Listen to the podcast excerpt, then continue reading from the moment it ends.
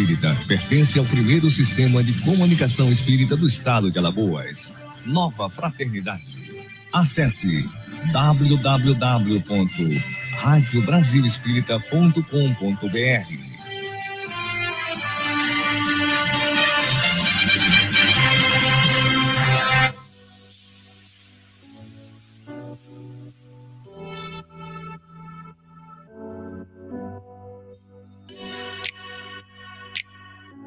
A partir de agora, pela Rádio Brasil Espírita, Espiritismo em Foco, programa de debates e entrevistas com a participação do ouvinte.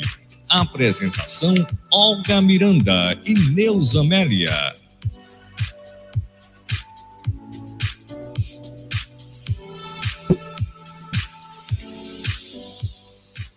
Neuza Amélia. Boa noite, querido ouvinte da Rádio Brasil Espírita.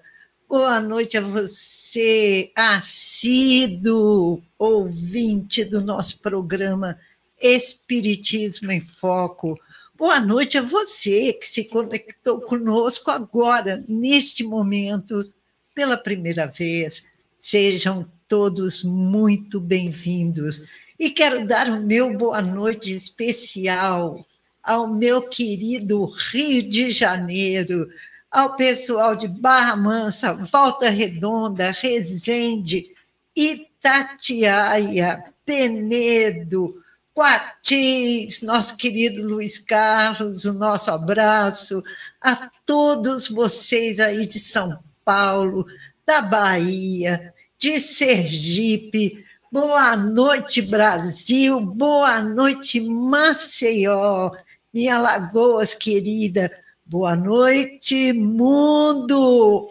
O nosso planeta está ligadinho na Rádio Brasil Espírita. E boa noite, universo espírita. Vamos dar início mais uma vez a este programa maravilhoso, Espiritismo em Foco. E hoje contamos com um convidado mais que especial, o nosso querido Sandrinho, que há muito tempo a gente não se via, não se encontrava, mas é um prazer muito grande.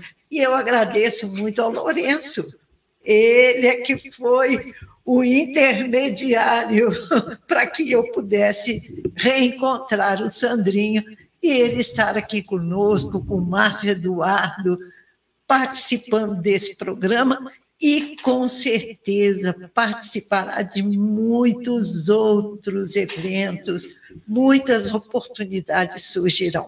E o nosso tema de hoje é maravilhoso. A amoraz... A. Ih, agora enrolou a amorosidade de Jesus como base. Né? Isso mesmo, agora fugiu completamente. Meu Deus do céu. É, eu acho que é a emoção da gente estar aqui junto. Nas bases, né? De formação da personalidade. Isso, nas bases da formação da personalidade. Então, pessoal, sem demora, vamos dar início aqui ao nosso programa, fazendo, como sempre, a leitura de uma página do livro Palavras de Vida Eterna, depois faremos a nossa prece, e aí daremos a palavra ao Sandro para que ele possa dar início ao programa. E a nossa página de hoje é a de número 16 na senda do Cristo. E vejam bem que coisa mais linda. Até parece que tem que a gente combinou. Eu abro aqui aleatoriamente. E a espiritualidade sempre escolhe aquela mensagem que será maravilhosa para todos nós e muito significativa. Na senda do Cristo. Vejam bem as palavras de Jesus, as quais Emmanuel fará uma reflexão maravilhosa. Amai os vossos inimigos e orai pelos que vos perseguem. Jesus, Mateus 5:44. O caminho de Jesus é de vitória da luz sobre as trevas e por isso mesmo repleto de obstáculos a vencer. Senda de espinhos gerando flores, calvário e cruz indicando ressurreição. O próprio Mestre, desde o início do apostolado, desvenda às criaturas o retiro da elevação pelo sacrifício. Sofre, renunciando ao divino esplendor do céu, para acomodar-se à sombra terrestre na estrebaria. Experimenta a incompreensão de sua época, auxilia sem paga, serve sem recompensa padece a desconfiança dos mais amados. Depois de oferecer sublime espetáculo de abnegação e grandeza, é içado ao madeiro por malfeitor comum. Ainda assim, perdoa aos verdugos, ouvida as ofensas e volta do túmulo para ajudar. todos os seus companheiros de ministério, restaurados na confiança, testemunharam a boa nova, atravessando as dificuldades e lutas, martírio e flagelação. Inúteis desse modo, nos círculos da fé, os petitórios de protecionismo e vantagens inferiores, ressurgindo no espírito, aliás, ressurgindo no Espiritismo, o Evangelho faz-nos sentir que tornamos a carne para regenerar e reaprender. Com o corpo físico, retomamos nossos débitos, nossas deficiências, nossas fraquezas e nossas aversões e não superaremos os entraves da própria liberação, providenciando ajuste inadequado com os nossos desejos inconsequentes. Acusar, reclamar, queixar-se não são verbos conjugáveis no campo de nossos princípios. Disse-nos o Senhor: Amai os vossos inimigos e orai pelos que vos perseguem. Isso não quer dizer que devamos ajoelhar em pranto de penitência pede nossos adversários, mas sim que nos compete viver de tal modo que eles se sintam auxiliados por nossa atitude e por nosso exemplo, renovando-se para o bem de vez que, enquanto houver crime e sofrimento, ignorância e miséria no mundo, não podemos encontrar sobre a terra a luz do reino do céu.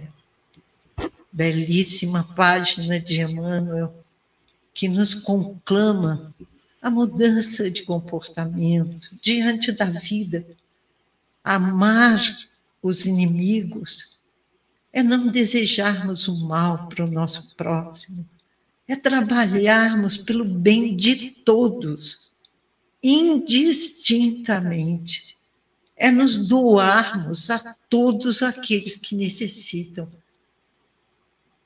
Jesus nos dá um exemplo magnífico. Ele superou as trevas, saiu vitorioso mesmo com inúmeros obstáculos que ele teve que vencer. E o que isso quer dizer? Que nós somos capazes de fazer o mesmo. E como a gente tem reclamado de tudo, de todas as coisas, a gente reclama às vezes sem motivo. E Emmanuel nos convida a uma postura diferenciada. Perdoar aos verdugos, como Jesus perdoou. Olvidar as ofensas, como ele se esqueceu de tudo e voltou do túmulo para nos ajudar. E nos ajuda até hoje. Então, vamos tentar de todas as maneiras superar as nossas deficiências, um pouquinho que seja, cada dia. Emmanuel ainda nos lembra: acusar, reclamar, queixar-se não são verbos conjugáveis no campo de nossos princípios. São palavras que nós devemos esquecer, posturas que nós não podemos ter mais. É complicado, a gente sabe que é complicado, porque a vida muitas vezes nos convida a termos uma atitude de revolta, de devolvermos o mal com o mal.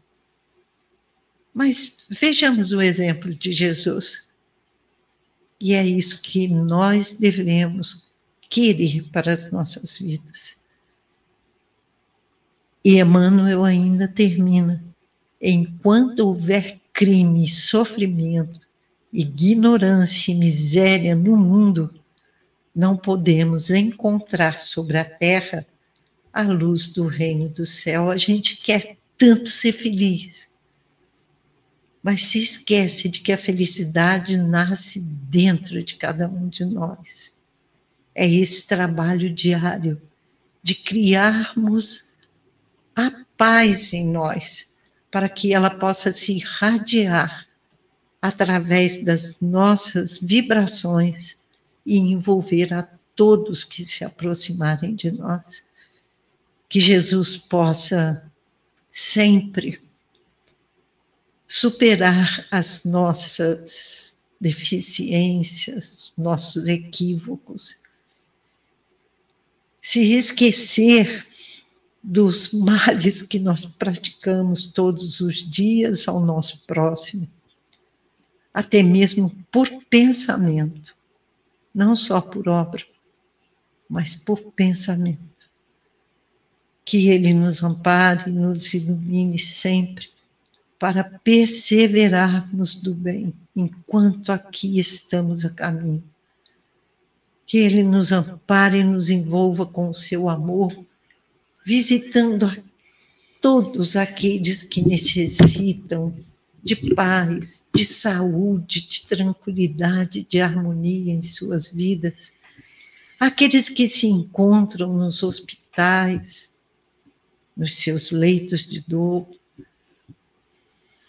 Que Jesus ampare a Rádio Brasil Espírita nessa trajetória de luz, para que ela continue iluminando consciências pelo universo que Viana de Carvalho, nosso mentor espiritual, nos abrace neste instante. Abrace o seu diretor, Márcio Eduardo. Abrace o Sandrinho, nosso convidado. Abrace a todos que se doam em nome da Rádio Brasil Espírita, a fim de que possamos, fortalecidos, continuarmos esse trabalho de divulgação da doutrina espírita com muita coragem, com muita perseverança e com muita fé e esperança no futuro.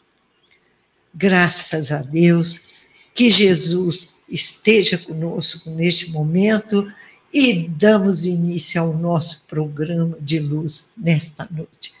Obrigada a todos vocês que já estão conectados conosco. Sandrinho, a palavra é toda sua. Boa noite a todos, que Deus nos abençoe. É uma honra poder estar aqui nessa rádio tão importante na divulgação da mensagem espírita à luz do Evangelho do Cristo. Parabéns a todos que fazem essa rádio e aqui chegando me deparo né, com essa beleza de vibração tão bela nesse ambiente e também é, nesse momento a gente sente a presença né, da espiritualidade a nos envolver a todos. O ambiente nos mostra isso, esse aconchego, esse carinho, e que as luzes do Mestre nesse momento possa se expandir, como disse a nossa irmã em sua oração, solicitando a Jesus, que possa ir ao alcance de todos. Muito bem, Santos. Você pode começar ah, sim. a discorrer aí sobre okay, o tema vamos lá, da noite. Vamos lá. Vamos lá. É, a amorosidade de Jesus como base. Essa palavra amorosidade, só por si mesma, ela traz uma força muito grande, né?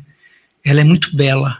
É uma palavra que demonstra uma expansividade de uma positividade imensa. A amorosidade né, que vem a extensão, a expansão do próprio nome no termo do amar, do amor. Ou seja, a, a amorosidade é o amor em ação. E a gente vai ver isso muito no campo dos relacionamentos humanos, não é? o próprio homem em torno da vida, onde ele coloca em prática o sentido do termo amor que ele é, é exercitado nessa palavra chamada amorosidade. E a gente vai ver isso em profundidade, em maior intensidade, a mais alta intensidade, na figura do Cristo, na figura de Jesus. É quando Deus percebe que a humanidade já amadurecia para o entendimento da unicidade divina, ele envia Moisés à terra. Mas quando ele também percebe que a humanidade já amadurecia para a necessidade do afeto, do amor, ele envia Jesus. Tá? E aí, e mais na frente, com a intensidade maior, no campo da espiritualidade, da compreensão universal dessa grande imortalidade, ele envia nosso codificador, Allan Kardec, para fundamentar a doutrina espírita. Mas Jesus é a base fundamental da proposta do amor. A palavra amor, nós sabemos, né, com três letrinhas, ela é um conjunto, digamos assim, de ações. Ações benéficas que traduz, digamos, né, o sentimento do coração para aquilo que a gente objetiva. E a gente vai ver muito isso na mensagem do Espírito Lázaro, a lei de amor, no Evangelho segundo o Espiritismo. Ele diz que todo ser humano traz embutido em si esse sentimento em profundidade. Porém, ele diz assim, desenvolvido por conta do nosso campo evolutivo. Exemplo, quando a gente vê uma mãezinha que cuida de uma criança, ela renuncia, ela as suas horas de descanso, ela ceia, ela dá banho, ela cuida, ela passa a noite em vigília com a criança doente. O que, o, que, o que é isso a não ser mais do que o amor? Só que o amor dela está colocado ali em intensidade na criança. Quando um ativista ele sai daqui de Maceió e vai para o Polo Norte cuidar das focas dos leões marinhos em defesa à vida, né, das baleias lá gigantes, né? E aí viaja daqui para lá. O que, que é isso a não ser o amor? Mas o amor direcionado a quê? Objetivando o quê? O amor sendo objetivado nesse campo do animal na defesa à vida. E nós ficamos pensando, né? E Jesus? Aonde Jesus potencializou, polarizou o seu amor? Ao homem, ao irmão. Exato. Né? Jesus diz assim: Amai-vos uns aos outros como eu vos amei. Ei que vos deixo um novo mandamento, ele diz isso. Um mandamento novo vos dou, que amai-vos uns aos outros, como eu vos amei. E o nosso divino mestre, ele testemunhou essa, essa grandeza de amor que nos deu até a própria existência, a própria vida como símbolo da grandeza, da, da afetuosidade desse sentimento que é o amor. Então ele colocou toda essa energia da amorosidade na pessoa humana. Toda a proposta pedagógica de Jesus, desde a manjedoura até o último suspiro na cruz, foi o êxito da afetividade, o êxito do amor. Para que nós possamos, digamos assim, colocarmos em prática esse sentimento que jaz adormecido em nós. Tá? É, é, esse sentimento ele se expressa também no conteúdo, digamos assim, do nosso grau evolutivo. Cada vez mais que nós vamos desenvolvendo a capacidade de compreensão do autoconhecimento, quem somos verdadeiramente, de onde a gente veio, por que estamos aqui, o que é que estamos fazendo, para onde a gente vai, nós vamos também percebendo o quanto esse sentimento é importante para nós. Temos Jesus né, como esse símbolo maior do amor, que diz lá na, na mensagem Lei de Amor, no Evangelho trazida por Lázaro, ele diz: olha, quando os mártires ouviram essa palavra amor, a terra, as bases estremeceu. Joana de Ângelo diz que antes do Cristo, nós, no livro Jesus, a luz da psicologia profunda, ela diz assim: antes do Mestre, nós vivíamos mergulhados, envolto numa grande sombra, que ela diz do egoísmo e do orgulho. Mas quando Jesus chega, ele vem como um grande sol, irradiando luz afetiva sobre a humanidade. Toda a expressão de Jesus, toda ela, né, é da amorosidade sobre o humano, sobre o seu irmão. A gente nunca vai ver uma expressão do Cristo diminutiva com a pessoa humana. Pelo contrário, ele sempre é o grande motivador, o acelerador o potencializador da nossa capacidade de amar. O que é que ele diz para todos nós? Vós sois deuses, podeis fazer o que eu faço e muito mais. E depois ele acrescenta: brilhe a vossa luz. Brilhe a vossa luz. Ele não diz apague as suas sombras, matem as sombras, diminua-as. Não. Brilhe a vossa luz. Por quê? o brilhar da nossa luz vai fazer clarear, fazer luz, projetar luz sobre nossas sombras. Exato. Né? É. Então a gente vai ver, existe uma, uma teórica é, da psicanálise que é Melanie Klein. Tá? Ela fez um grande trabalho com a, com a criança. E Melanie Klein ele, ela traz uma das suas teorias que é o seio bom e o seio mal. O que é, que é isso para ela? Ela diz que o seio bom é a mãezinha amorosa, dedicada, cumpridora das suas obrigações maternas, da afetividade, da orientação, do cuidado. O seio mal é a mãe negligente, é a mãe que não está nem aí, que deixa o filho lá esperando, negligencia tudo. E ela começa a analisar não as crianças, mas os adultos. Ela consegue, sem nenhum aparelho tecnológico que hoje já temos, digamos, as ultrações, as modernas é, radiografias, não, né, computadorizada, que agora me fugiu a palavra, né? Esse, esses tomografia, tomografia, obrigado, computadorizada, que hoje mostra tudo, fotografa tudo do Sim. corpo humano, né? eles não tinham, eles não tinham é. isso nessa época.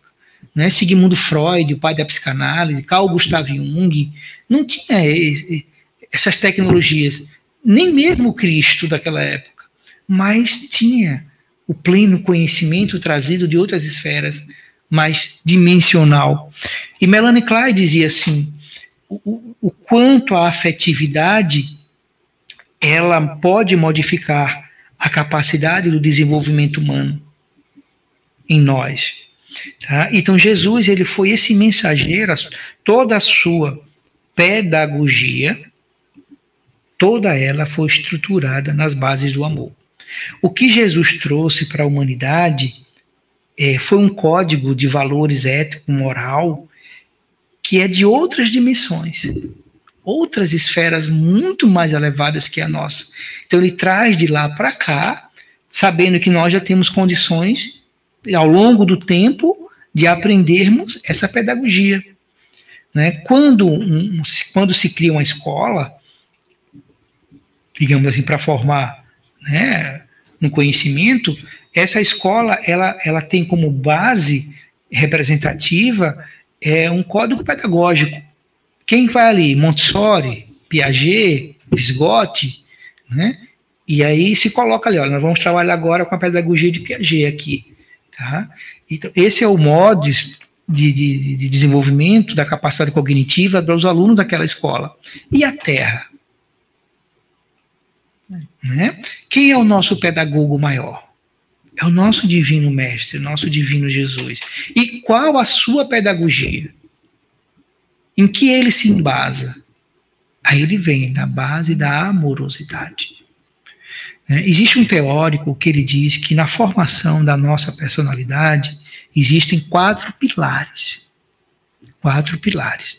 E o belo é que ele, é que ele começa dizendo que o primeiro pilar dessa formação da personalidade humana do homem é o amor. É o amor. Tá? Então, é o amor. E o amor, ele. Eles, olha, o amor são quatro: o amor, é, a disciplina, as crenças, o amor, a disciplina, crenças e valores. Tá? E esse teórico, na sua tese, como ele é um psicanalista, ele dizia assim: todos os meus pacientes que adentram os meus, o meu consultório para tratamento de alguma dificuldade que o está intranquilizando, tem como raiz uma dificuldade nessa um desses pilares: amor, limites, crenças e valores. Aí ele diz assim: dentro do amor nós temos a afetividade. Tá? Ele diz: olha, quando o indivíduo não eles nós estamos aqui, exemplo, nesse momento agora, pelas messes divinas, com a condição de fazer esse trabalho, porque o corpo está nutrido de substâncias, né, de sais minerais, de vitaminas, que nos alimentamos. Mas e a alma? Exato. O espírito, né, de que se alimenta? Esse teórico falava assim, do que ele se alimenta? Então, assim, quando a, quando a criança não recebe afeto, quando chega na fase madura, adulta, são diversos transtornos. Um, o, o primeiro transtorno é a carência afetiva. Então, quando um corpo deixa de se alimentar, vai ter distúrbios diversos né, do seu desenvolvimento, muitas carências de, de, de, de, nutrientes. Assim também ele diz a alma. Quando um adulto não recebe o afeto na medida certa, que precisa, gerará nele vários distúrbios no seu desenvolvimento. Primeiro diz a carência, a síndrome do abandono, da rejeição. E isso vai refletir aonde? No seu comportamento, comportamento. social, vícios, é, compulsões diversas, violência, transtorno megalópico e aí por diante.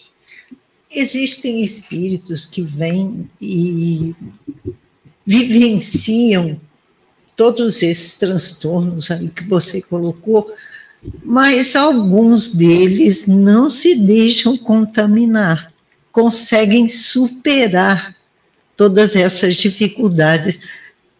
Você é, coloca sendo responsável por isso o que, por exemplo? Vamos lá.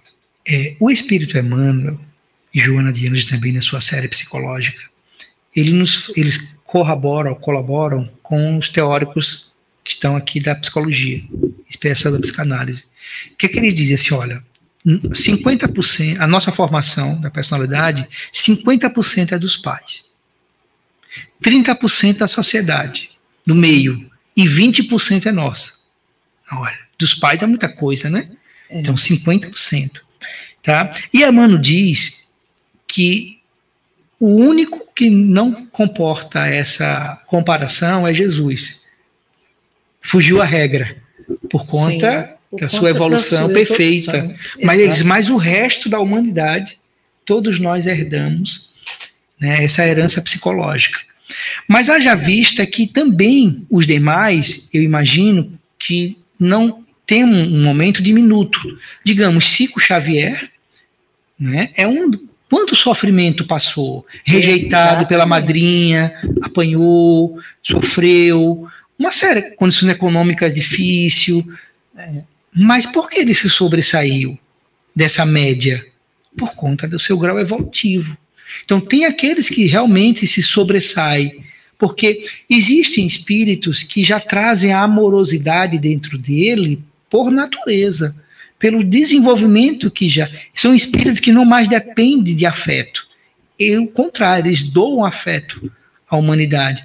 E a gente vai ver isso na expressão do Chico, da Maria Teresa, da Irmã Dulce, né, de tantos sim, outros nomes sim. que tem aí espalhado pelo mundo que vieram no compromisso do Gandhi, por exemplo, de doar amor, do Martin Luther King e tantos outros que vieram expressar a afetividade, a amorosidade. Haja vista o meio em que tiveram, haja vista né, as lutas.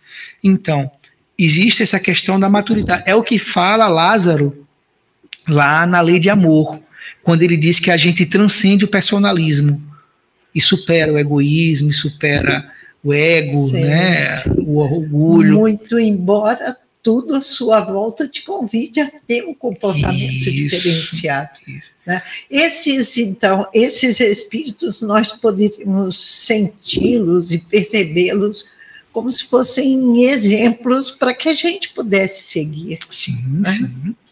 É, e é verdade, a gente vê, olha, na, de acordo teórico né, dessa tese, ele diz assim: aquele que recebe amor, ele é um, um, um, ser social, uma afetividade com o mundo, né? Ele distribui o melhor possível. Verdade. Ele consegue, digamos, estruturar uma família melhor. Ele é uma pessoa que traz um sentimento de, de empatia melhor, de gratidão melhor com o mundo, com a vida. Ele é um doador da vida. Esse que aprendeu a amar, que sentiu amor por perto. Mas o outro, aí digamos, para nós espírita em especial, por mais que a gente traga os nossos traumas e ele também, digamos assim, influencia na nossa vivência, nós temos como base hoje o Evangelho de nosso Senhor Jesus Cristo, que eu hoje pra, eu, eu vejo como um divisor de água. Tá? É, eu é. acho que nós, olha, veja só, por mais que a gente tenhamos, tenhamos tido uma vida difícil no campo da, da afetividade, da amorosidade, diga assim: olha, meu pai não me amou muito, minha mãe também não, não me deu muita atenção, eu sofri muita rejeição. Hoje nós temos um divisor de água, que, ao meu ver, é a doutrina espírita, que nos convida a aprendermos a auto, auto amor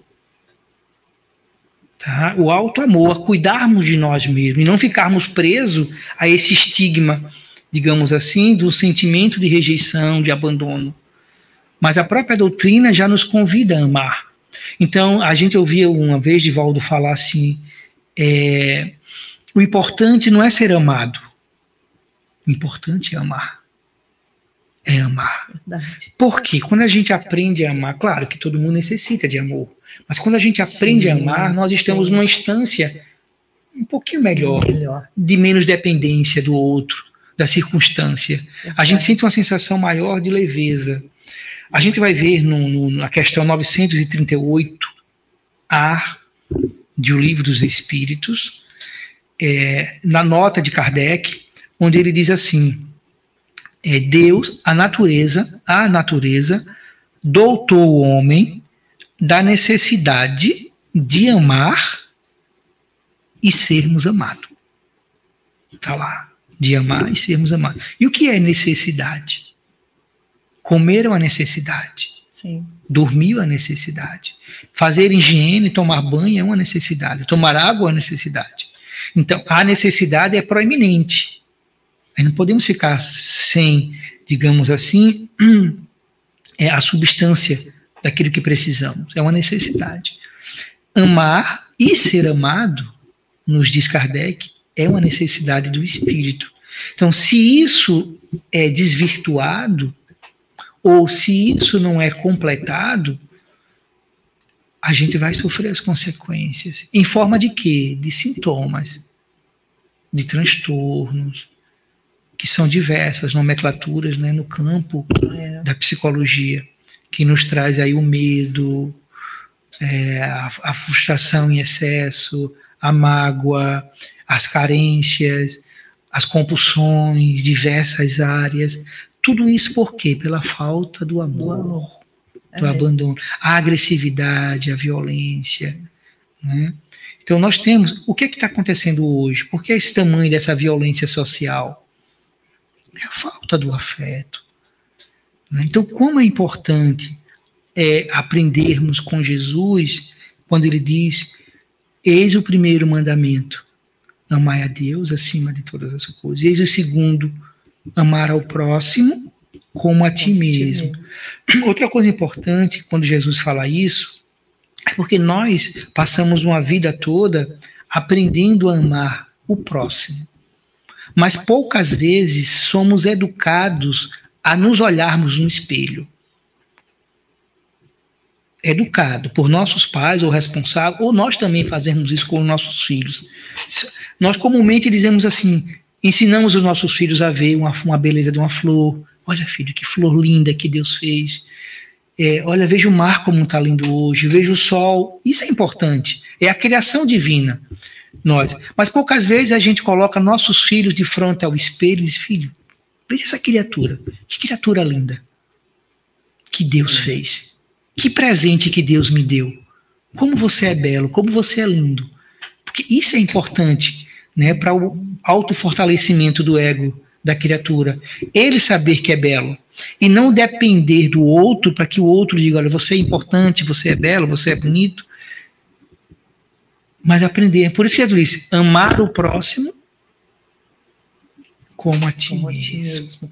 Nós podemos verificar que até mesmo entre os animais, quando eles não são tratados com amorosidade, como eles são completamente diferentes né, dos outros que recebem amor, carinho, afeto. São agressivos, partem para briga a qualquer momento. Né? E algumas pessoas, infelizmente, ainda se comprazem em se utilizarem dos animais para esse tipo de competições agressivas. É, é, é uma tristeza mesmo. E a Jos, Maria Josenilda Lima, ela concorda conosco. Boa noite, Maria Josenilda. Ela diz que nesse momento difícil que o mundo passa, precisamos urgente de amorosidade não é, Sandrinho?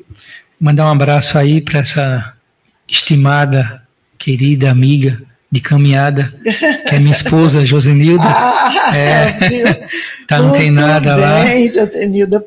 Muito bom, obrigada pela sua participação aí. É, Josenilda, ela é pedagoga, né? Trabalha também nessa parte da afetividade, é psicopedagoga e é neuropsicopedagoga também.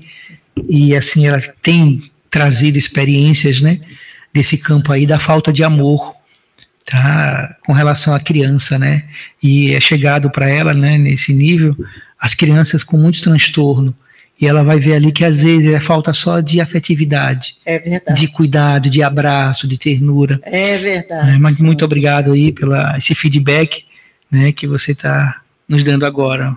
Um grande abraço. Então a gente vai ver aí que a necessidade de, não digo a necessidade, tá? mas a importância de se sentir amado nos deixa em outro patamar de compreensão sobre a vida. Uma criança que desde uma vez eu fui com a minha esposa num, numa, num abrigo de crianças e aí quando a gente abriu a porta do quarto e viu cheio de bercinhos e tinha uma criancinha dentro do berço em pé. E quando ela abriu, quando a gente só fez abrir a porta, ela já estendeu a mão chorando. Oh, os braços, perdão, ela já abriu é. os braços chorando. E a gente percebeu, nossa, que carência. É. Para que alguém pegasse ela no braço.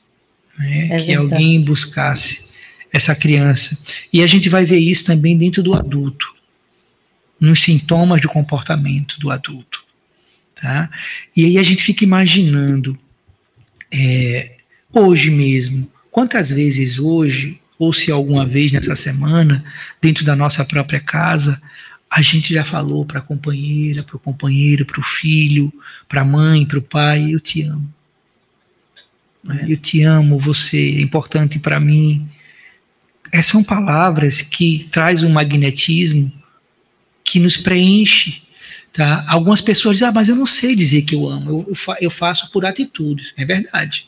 Tem pessoas que, que as suas atitudes falam do amor. Então, uma mãe, quando está zelando pelo lar, pela família, pelos filhos, tá? Uma vez um paciente lá no meu consultório, ele chorava, né? Ele dizia assim: é, Olha, minha mãe nunca me disse que amava. Nunca me disse que me amava. Nunca me pôs no colo, me acariciou e me deu um beijo para dizer que me amava. Mas eu digo, mas me fale um pouco dela, o que é que ela fazia por você? Como é que você chegou até aqui? Como era o dia a dia dela? Como era o dia a dia dela? Né? Então, é, quando ela começou a falar da mãe, da dificuldade da mãe, e também do trabalho que a mãe tinha para vários filhos, aí disse, olha, você teve uma mãe generosa demais, uma mãe... Então, às vezes as pessoas não conseguem expressar na voz, na voz. mas na atitude Sim. dos atos. Sim.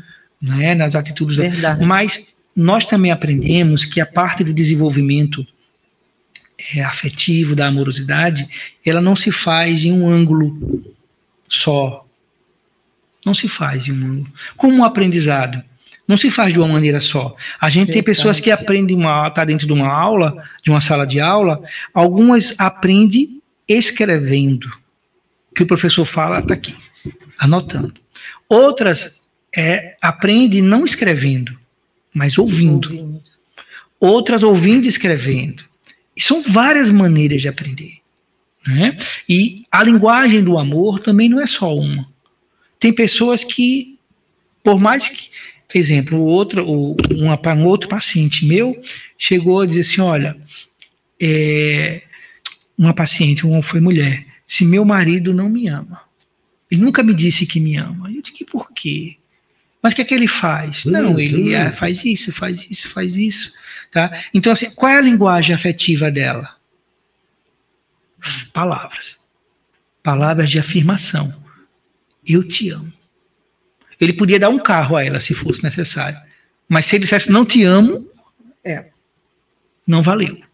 A outra linguagem afetiva de amor é não é fala, mas é presente. Meu marido diz todo dia que me ama, mas não me presenteia com nada. Outra linguagem afetiva não é nem presente nem palavra, é tempo. Mas ele nunca está comigo. Nunca está presente, nunca assiste um filme junto, nunca está perto um do outro. Né? Então, são diversas formas da linguagem do amor que a gente precisa entender. É. por isso que muitos relacionamentos conjugais às vezes ficam capenga, porque passa 10 anos, 20 anos e a gente não descobre a linguagem afetiva do outro. E às vezes a linguagem afetiva do outro não é nenhuma dessas quatro, é outra. Chama-se cooperação. Sim. Tempo de cooperação. Meu marido, o cara diz, eu te amo, eu estou presente, eu estou aqui, mas olha, ele nunca me ajuda em nada. É então ele não me ama. É. Né? Não me ama. Então são diversificada a ação da amorosidade.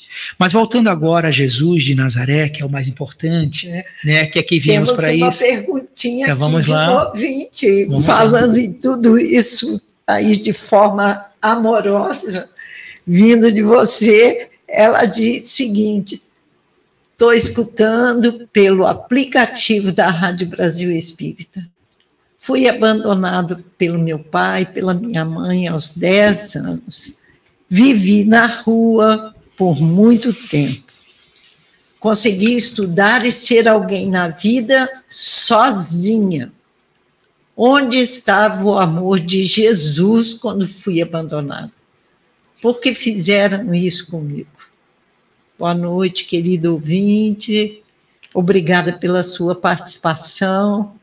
Sandrinho, vamos conversar com vamos, essa nossa amiga Obrigado, que não tá? se identificou, mas que é muito bem-vinda.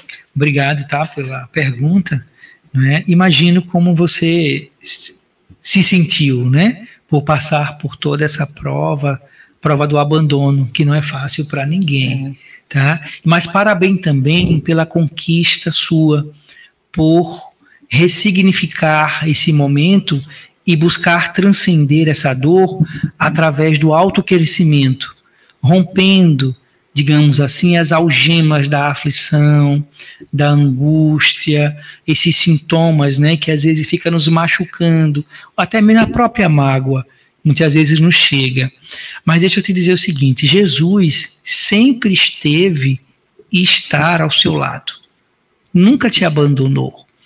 Algumas vezes, querida irmã, somos nós que, antes de mergulhar na carne, solicitamos a misericórdia divina determinada prova de resgate de algum momento difícil de outras vidas. Tá? Porque a lei divina é de amor. Deus nunca usa da violência para com seus filhos. E então, em algum momento, a nossa querida irmã, no passado, criou um débito perante as leis de Deus nesse campo da amorosidade, da afetividade familiar. E nesse mergulho na carne, nessa experiência nova, a minha irmã, quem sabe, solicitou esse momento difícil, juntos, né, desses espíritos. Mas graças às mercês divinas, você, como suas palavras foram bem colocadas, venceu essa etapa, chegou agora onde está. O importante é a ressignificação. O que é que é isso, a ressignificação? Ah, tá lá doendo? Tá. Mas eu vou agora estudar, aprender um pouco a causa disso. Mas quais são as fontes? Aonde eu posso pesquisar isso? Sobre a luz da doutrina espírita. O que a doutrina espírita tem, pode me oferecer para que eu possa ter uma compreensão mais exata desse acontecimento em minha vida e para que eu possa me curar dessa dor que me parece que ainda lhe machuca, tá? O que é que eu posso fazer? O que é que a doutrina espírita me orienta? Quais são os passos que eu devo seguir para que isso não me machuque tanto mais e que eu possa também compreender e perdoar a dificuldade da época dos meus pais ter feito isso comigo? Quem sabe também se seus pais algum dia na vida não já nasceu abandonado, não fisicamente, mas afetivamente, não teve nenhum acolhimento, nenhuma orientação que desenvolvesse a capacidade afetiva, né? Porque chegar a tal ponto de abandonar um filho significa que também eles não tiveram em algum momento, em algum instante, essa orientação de que os filhos são nossos tesouros divinos e aí, tanto eles quanto você, nessa oportunidade, resgatou né, um momento do passado. Verdade, é por aí mesmo. E olha, nossa querida ouvinte, você nunca esteve sozinha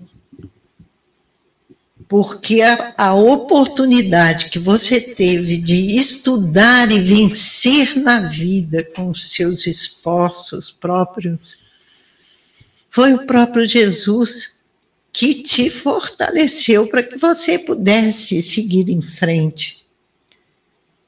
Então, perdoe seus pais. Eles talvez tenham passado por todos esses entraves na vida que o, o Sandro acabou de colocar para todos nós. Mas você nunca esteve só. Você foi protegida e conseguiu superar tudo isso.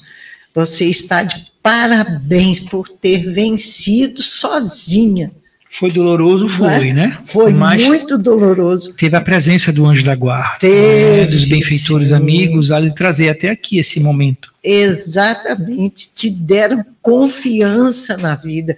Você não desistiu. E quantos aí que tem tudo, tudo, materialmente falando, apoio, amorosidade em casa, e desistem né, partem para outras para outras escolhas, vamos dizer assim, e desistem. Você não desistiu.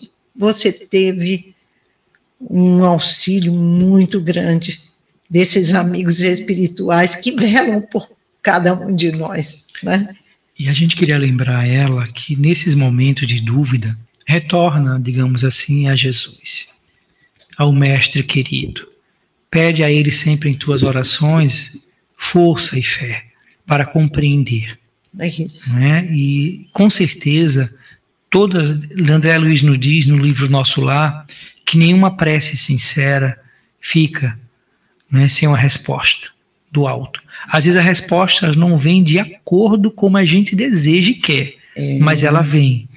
Vem para que nos alente e nos traga, digamos assim, um esclarecimento.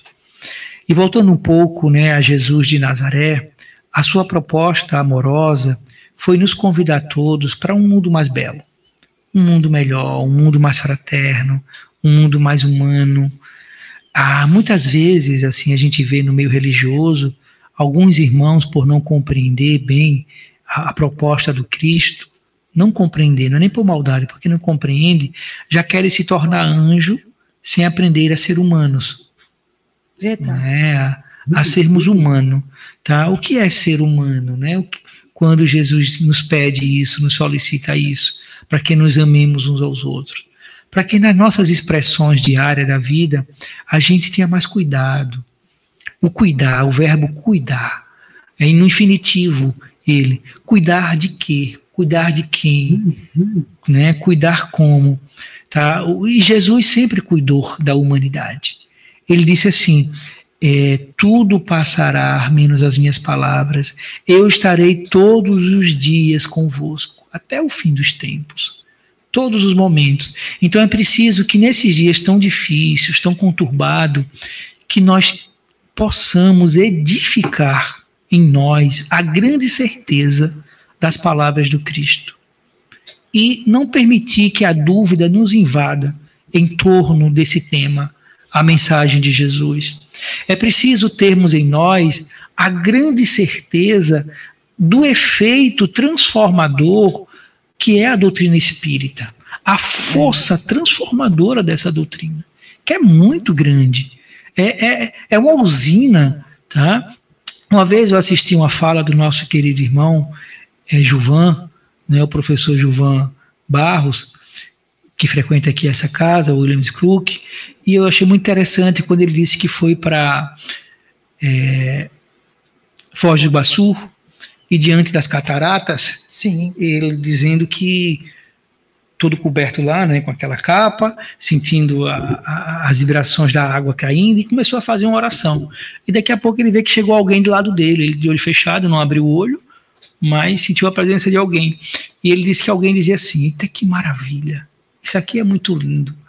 E ele sentiu que aquela pessoa ali não estava respeitando o espaço dele da oração, está sozinho. E ficou falando e falando sobre a grandeza das cataratas. Aí ele olhou assim, pensando que era algum espírito. Ele dizia: será que é algum irmão aqui? Gilvan falava isso brincando, e viu que era um senhor.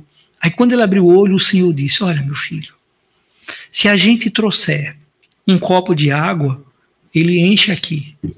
Se a gente trouxer uma garrafa, ela vai encher. Se a gente trouxer um tonel, vai encher. Se a gente trouxer uma piscina, ela vai encher.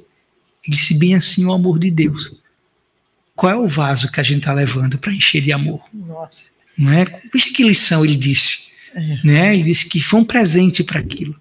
Então, quando a gente vai até o amor divino, a amorosidade paterna, qual o tamanho né, do nosso vasilhame ali para ser enchido? Como está de abertura o nosso coração para isso? Para que ele possa ser preenchido de amor. Quando a gente vai à casa espírita, porque a gente temos que, nós espíritas, que entendermos que a casa espírita representa Jesus.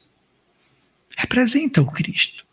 Né? Casa espírita é núcleo divino. Tá? Não é só encontro social. Não é só para tomar o passe e ver a palestra. Mas é algo além disso.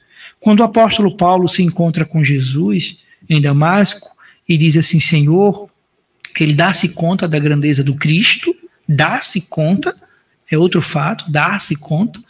Ele diz: Senhor, o que queres que eu faça? Ele ali começa a destituir-se do ego. Do ego de que ego? O ego do magistrado, do doutor da lei, que mandava em tudo, a sua autoridade, que comandava. Mas agora ele disse: não, agora eu sou um servo. Senhor, o que queres que eu faça? E nós cristãos, nós espíritas, quando vamos à casa espírita, será que nós perguntamos isso? Estamos dispostos a servir no que a casa precisa, necessita? Qual o tamanho da nossa afetividade para o trabalho que nós abraçamos? Por quê, gente? Olha, é, a doutrina é um convite permanente desse desnudamento do nosso ego. Para sermos ali na coletividade do trabalho um pouco mais de amorosidade, de afeto. E no nosso dia a dia, de acordo com aquilo que Jesus nos ensina, começando pela nossa casa, pelo convívio com nossos filhos, com nossos entes queridos, como a gente está se tratando? É muito fácil, né? Tem hora que a minha filha diz assim, papai, é, alguns momentos, né, assim, pai, que bom seria, né, que o senhor fosse sempre igual que é no centro. né, que é. bom seria. Mas eu digo, não, peraí, isso é no, no, nos dias das broncas. Né? Digo, não, minha, eu também, meu papel de pai é chamar atenção, é a reflexão. Não é só amorosidade no sentido, quando eu chamo você a reflexão, isso também é amorosidade. Né? Mas aí a gente, que bom seria se a gente sempre fosse o mesmo que é na casa espírita. Então, qual o tamanho da nossa amorosidade dentro de casa? Quantas vezes a gente abraça os nossos filhos durante o dia, ou a nossa companheira, ou nosso companheiro, nossa mãe, nosso pai? Qual o nosso teor de fala? Como a gente se dirige a eles? Porque muitas vezes nós reclamamos que dos conflitos, mas muitas vezes, Emmanuel nos diz, no livro Vinha de Luz, que um incêndio numa floresta acontece porque não caiu uma bomba atômica. Ele disse que uma faíscazinha ali, jogada, faz um incêndio na floresta. Então, quando a gente vê muitos conflitos nos lares, não é porque ali muitas vezes caiu uma bomba atômica. É, é, a, é uma simples faísca do sim, desentendimento, do desamor, de, do temperamento, do temperamento é, da, falta da falta da educação afetiva. Afetiva. Às vezes até a falta de educação doméstica. Doméstica. Porque a gente quer que aquilo seja feito segundo a nossa vontade. A nossa vontade. É. O nosso desejo, o nosso pensamento. Nós não olhamos uhum. o outro como igual, né? que tem os mesmos direitos, as mesmas vontades como, como nós temos. Nós só pensamos em nós ainda, né, Sandro? Isso mesmo. Então, aquelas palavras mágicas, né? Do, do por favor, com licença, Sim. por gentileza, do bom dia, você dormiu bem, como foi seu sono, quando chegar, abraçar e o Deus te abençoe, quando no final da noite um olhar para o outro e se cumprimentar, boa noite, durma bem, Obrigado. Se for o companheiro com a companheira, como foi bom passar o dia do seu lado. Valeu a pena. Obrigado por tudo, pelo cuidado. Isso é cativar. Isso é né, verificar o quanto ou a importância do outro do nosso lado. E foi isso que Jesus fez com os apóstolos. Constantemente. Quando os apóstolos estavam caminhando é, a Emaús, né, Jesus tinha partido, e ele apareceu ali como peregrino, afetuosamente, amorosamente, e diz: o que, o que acontece com vocês? Por que estão tristes? Ah, e porventura tu não sabes da nova do que aconteceu? Não, mataram o nosso mestre. Mataram o nosso mestre. E é por isso que estamos aqui tão tristes assim. O nosso mestre representava tudo para nós. E aí o peregrino foi conversando com eles. E aí eles começaram a sentir um magnetismo na voz do, do peregrino, aquela, aquela, força amorosa do peregrino. E ao chegar a, a, a Emaús, no local de suas tendas, o peregrino se despede. Mas ele diz assim: Não te vais agora, fica para cear conosco, senta-se ao nosso lado. E aí o peregrino, amorosamente, sentou, e quando no partir do pão, porque quem parte o pão é o dono da casa, é o anfitrião. Mas dessa vez foi o peregrino que tomou do pão e partiu. E ao entregar aos irmãos de Emaú, eles verificaram as marcas da, do prego na mão, né? Da, da cruz ali do Cristo. E identificou: És tu, Senhor. E Jesus se identifica amorosamente. E olha que eles estavam tristes, depressivos, ali por conta da partida de Jesus. E Jesus veio intensificar essa amorosidade. Então, dentro dessa dinâmica social nossa, em especial no lar, o que nós fazemos quando os nossos membros estão tristes, está angustiado, está aflito? Qual o nosso nível de participação em termos de ajudar o outro? Né? E Jesus nos recomenda isso. Também na sua amorosidade, quando ele acolhe todos aqueles que estavam doentes, vindo até ele. Seja o paralítico, seja o obsediado, seja a mulher adúltera, seja um bêbado, quem fosse.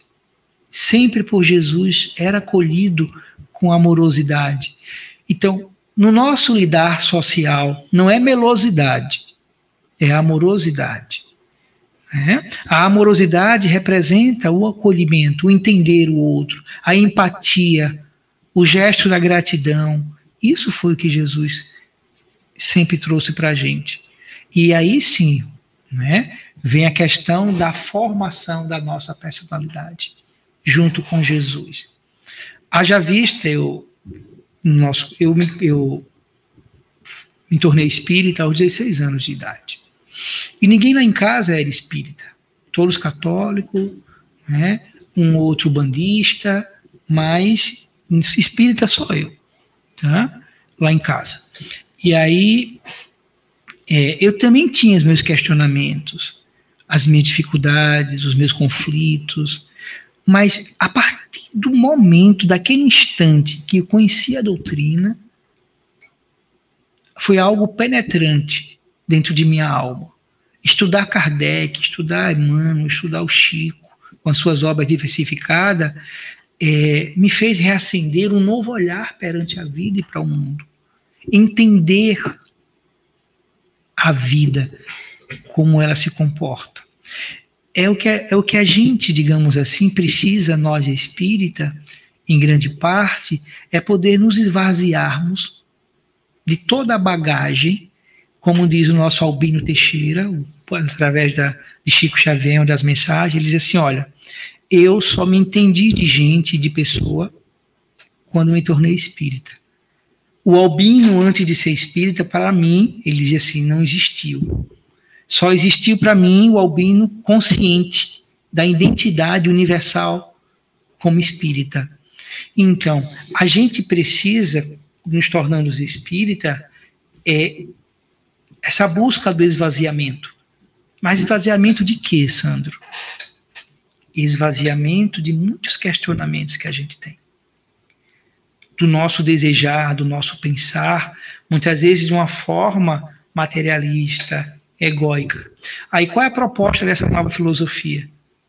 Qual a importância do que ela traz para a nossa vivência? Qual o efeito prático dela realmente no meu dia a dia?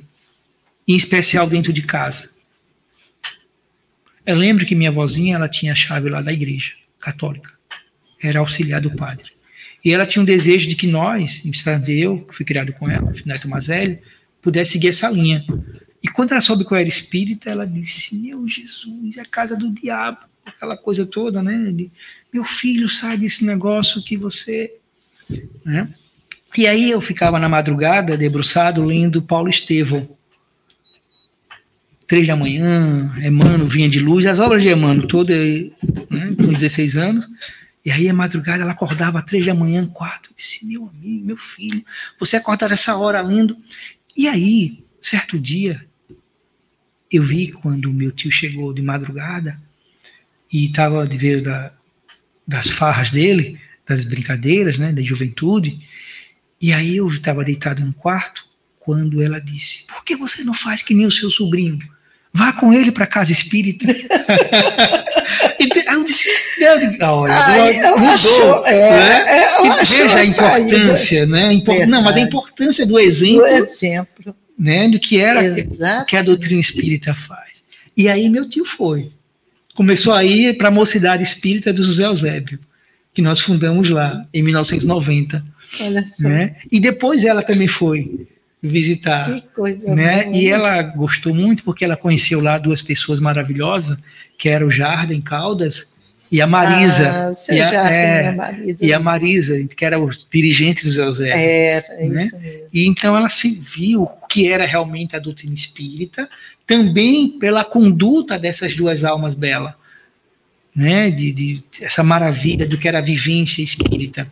Eu posso dizer a vocês, assim, eu sei que eu conheci, digamos assim, aqui no nosso movimento, o Coelho Neto, o Luiz Pereira, o nosso querido irmão Eurides Porangaba, para mim são almas belas, né, que vivenciaram a doutrina de uma pureza doutrinária um pouco diferente de, de, de, de é, dessa atualidade, é. tá? Então, assim, o significado puro doutrinário, afetivo, que eu, como na minha juventude encontrei, é, é preciso fazer um resgate. É, é preciso. preciso. fazer esse resgate. Perfeito. Tá? É preciso sentir a casa espírita, como diz a música do nosso Carlinhos Conceição, uma casa uma santa. Uma casa santa. Uma, uma santa casa. casa. Obrigado. Né? né? Uma santa casa. Uma santa casa e, e não que lugar, nos acolhe é... como doentes da alma. Ah, ou como a mensagem do nosso Djalma é. Montenegro de Farias, o templo espírita, né? Que é. ele diz que nos acolhe dos vendavais da vida. Exato. De Jalma Montenegro Perfeito. de Farias. Então é preciso, quando as pessoas adentrem, de, adentrou a casa espírita, sinta de impacto, que ali é um lugar diferente, de impacto, pela sua amorosidade, afetividade em torno do mestre, que ali é um lugar diferente. Que ali é um lugar acolhedor. Que ali não é lugar de entre olhares. É um lugar de respeitabilidade. Ali não é lugar de se paquerar. Ali não é lugar de olhar transversado para ninguém. Ali não é lugar de transferência de questões materiais, de interesse, porque fulano é isso, fulano não. Ali é uma, como diz a nossa irmã, uma santa casa. E nós precisamos, e foi isso que eu senti logo de início quando entrei no Zé Eusébio. A amorosidade daquele casal que era um presidente da casa que acolheu um jovem de 16 anos e ajudou essa transformação diante disso. Eu aprendi a amar a doutrina com eles. Tal a importância, e também com o professor Coelho Neto. Quando eu tive várias oportunidades de me encontrar com um professor jovem ainda na federação, né, na federação eu tive a oportunidade, e ele, professor, olha, tem um jovem aqui, um menininho que ele está na rua, e foram algumas vezes, umas duas, três vezes, professor, o senhor pode ajudar em alguma coisa? Anotou um bilhete assim: olha, meu filho, vá lá no Lá São Domingos e procure o Paulo. Paulo, no Paulo que toca violão, esqueci o sobrenome dele. Era um Paulo, né, palestrante também. E só Paulo, o professor pediu para senhor acolher. E o professor acolhia com amorosidade. Era um jovem de 16 anos só. E ele me atendia como se tivesse me conhecido a vida inteira. Mas depois nos tornamos amigos no Lá, no Lá Francisco de Assis. Então, mas o que é onde eu quero chegar com isso? Na questão de vermos a doutrina espírita nessa intensidade de amor, como um patrimônio divino que nós somos responsáveis por ela. E onde as pessoas que chegam a ela nesses dias tão tumultuosos vejam que ali é um lugar puro. É um templo de amor. Onde as pessoas ali aprendam que realmente que é um lugar de confiança, de ternura, de paz, onde a gente vai encontrar Jesus nos abraçando.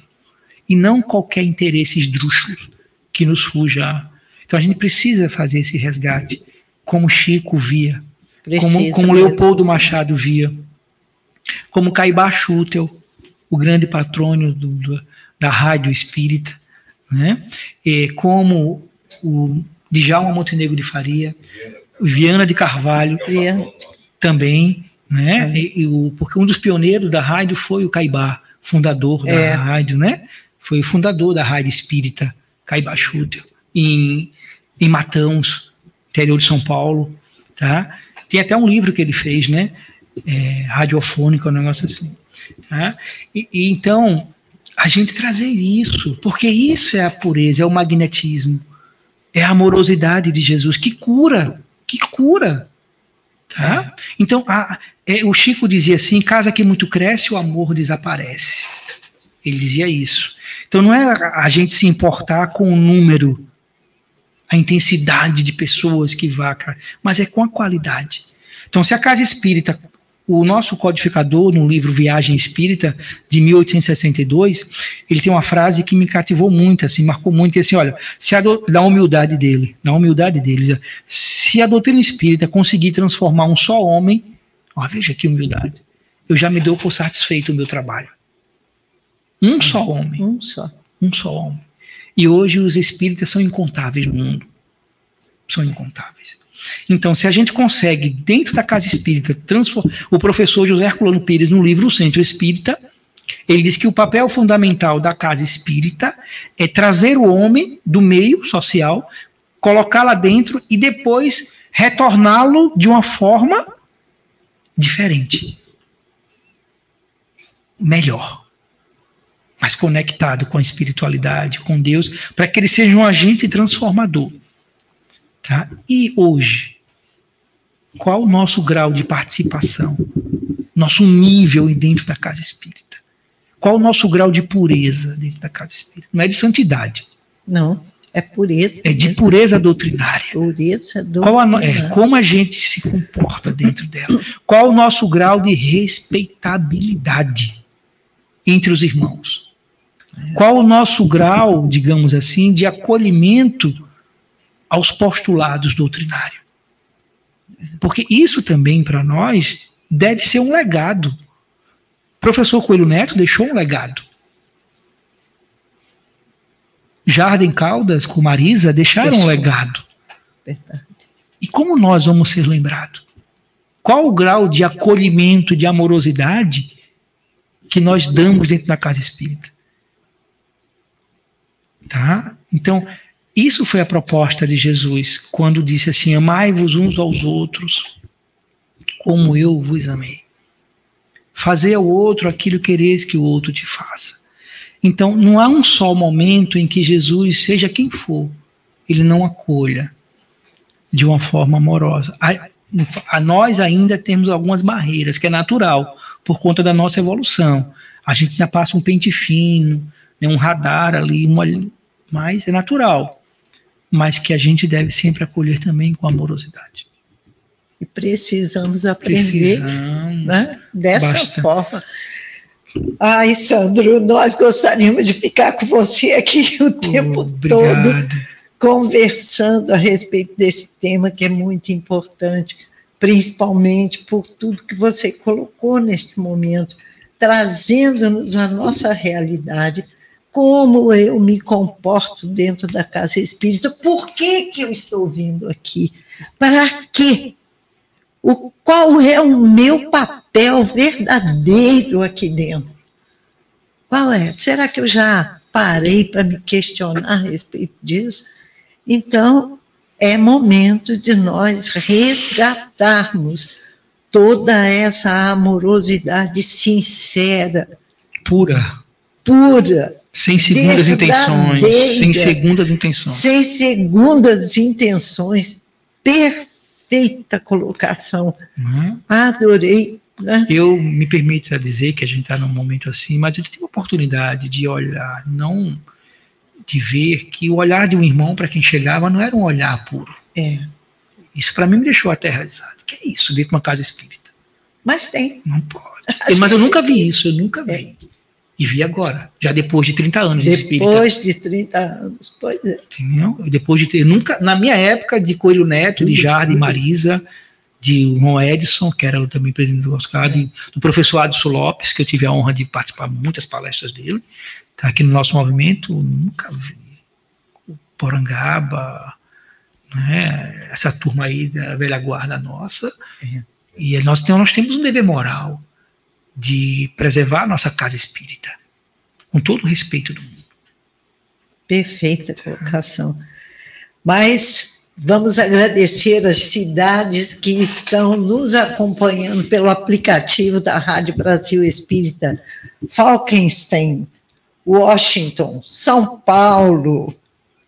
Vou esperar um pouquinho de chegar aqui para não perder nenhuma Aparecida de Goiânia, Portland, Itaguaí, lá no Rio de Janeiro, Belém, Barcelona, Brasília, Bom Jesus da Lapa, Rio de Janeiro, capital, Maceió, Sítio Dois Córregos, Belo Horizonte, São Vicente, Santo Antônio do Descoberto, Barcarena, Nova Arapiraca, Três Rios, Caruaru, Aracaju, Itabaiana, Petrópolis, Petrolina, Cuiabá, Rovereto, Trentino Alto, Adide, Marituba, Caicó, João Molevade, Itatiba, Paris, London, Felton, Vila Velha, Petrolina, Miguel Calmon e todos vocês que estão conectados aqui conosco. Nós agradecemos a presença de todos Quero mandar um abraço bem apertado para o nosso querido Lourenço Leirias, que está mandando mensagem aqui para nós, ouvindo a Rádio Brasil Espírita. Um abração, meu Muito amigo. Muito obrigada, Lourenço. Você é um querido de todos. Ah, ele está aqui. Boa noite, abraços. Estou acompanhando. Olha só, Lourenço. E ele ainda diz: Sandro, conta a história do Dr. Jorge Andréia, quando você perguntou a ele sobre o detalhe do perispírito no Foreal, quando ainda éramos jovens, e como ele foi carinhoso é, e amoroso, amoroso. Nós tivemos a honra de pessoalmente, né, conhecer Jorge Andréia, jovens que éramos, ele amorosamente de lado assim nos acolheu e teve a caridade né? Olha, doutor Jorge André, né? Cheio de ocupações, cheio de um tema para falar e quatro jovens estavam pertinho dele aí, doutor, tira a nossa dúvida sobre o perispírito, tudo engateando. né? E ele amorosamente nos acolheu, tá? com muito carinho. Ai, e olha que naquela época nós não entendíamos a grandeza do Jorge André. Não tínhamos a dimensão quem era Jorge André. É. Era começando, era um palestrante que chegava, que a FEAL trouxe, a federação, no Foreal aqui no, foi no Fênix Clube, ele peixinho, e Jorge André amorosamente acolheu os quatro jovens ali de lado para conversar. Lourenço estava também, né? curiosos, né? E deu aquela aula de carinho, de afeto, oh, de humildade conosco, que ficou marcante para todos nós. Obrigado, meu irmão. Um grande abraço em Deus aí. Agradeço também ao David Soares, o nosso querido David, que participa aqui do nosso grupo de gestantes. Olha só que coisa maravilhosa. Obrigada, Obrigado, um David, pela presença. Foi muito boa. Nossa noite foi maravilhosa. E eu quero convidar vocês para participarem também dos programas da Rádio Brasil Espírita que acontecerão daqui a pouquinho. 19h45, Causos e Contos Espíritas com a Roberta Zagueto. E logo mais, às 21h15, Descortinando o Livro dos Médiuns. E voltem a nos acompanhar, queridos ouvintes. Semana que vem tem mais um abraço a todos, Sandro, muito obrigada. A gratidão é nossa. Foi muito bom estar aqui com vocês. Márcio Eduardo, muito obrigada. Um beijo para a dona Célia, que está internadinha, passando por uma recalchutagem perfeita. Se Deus quiser, ela vai sair muito bem dessa visita à, à Santa Casa. Nós estamos orando por ela e tudo vai passar. Daqui a pouco ela está de volta entre nós. Beijo no coração de todos e até o nosso próximo programa. Rádio Brasil Espírita. Notícias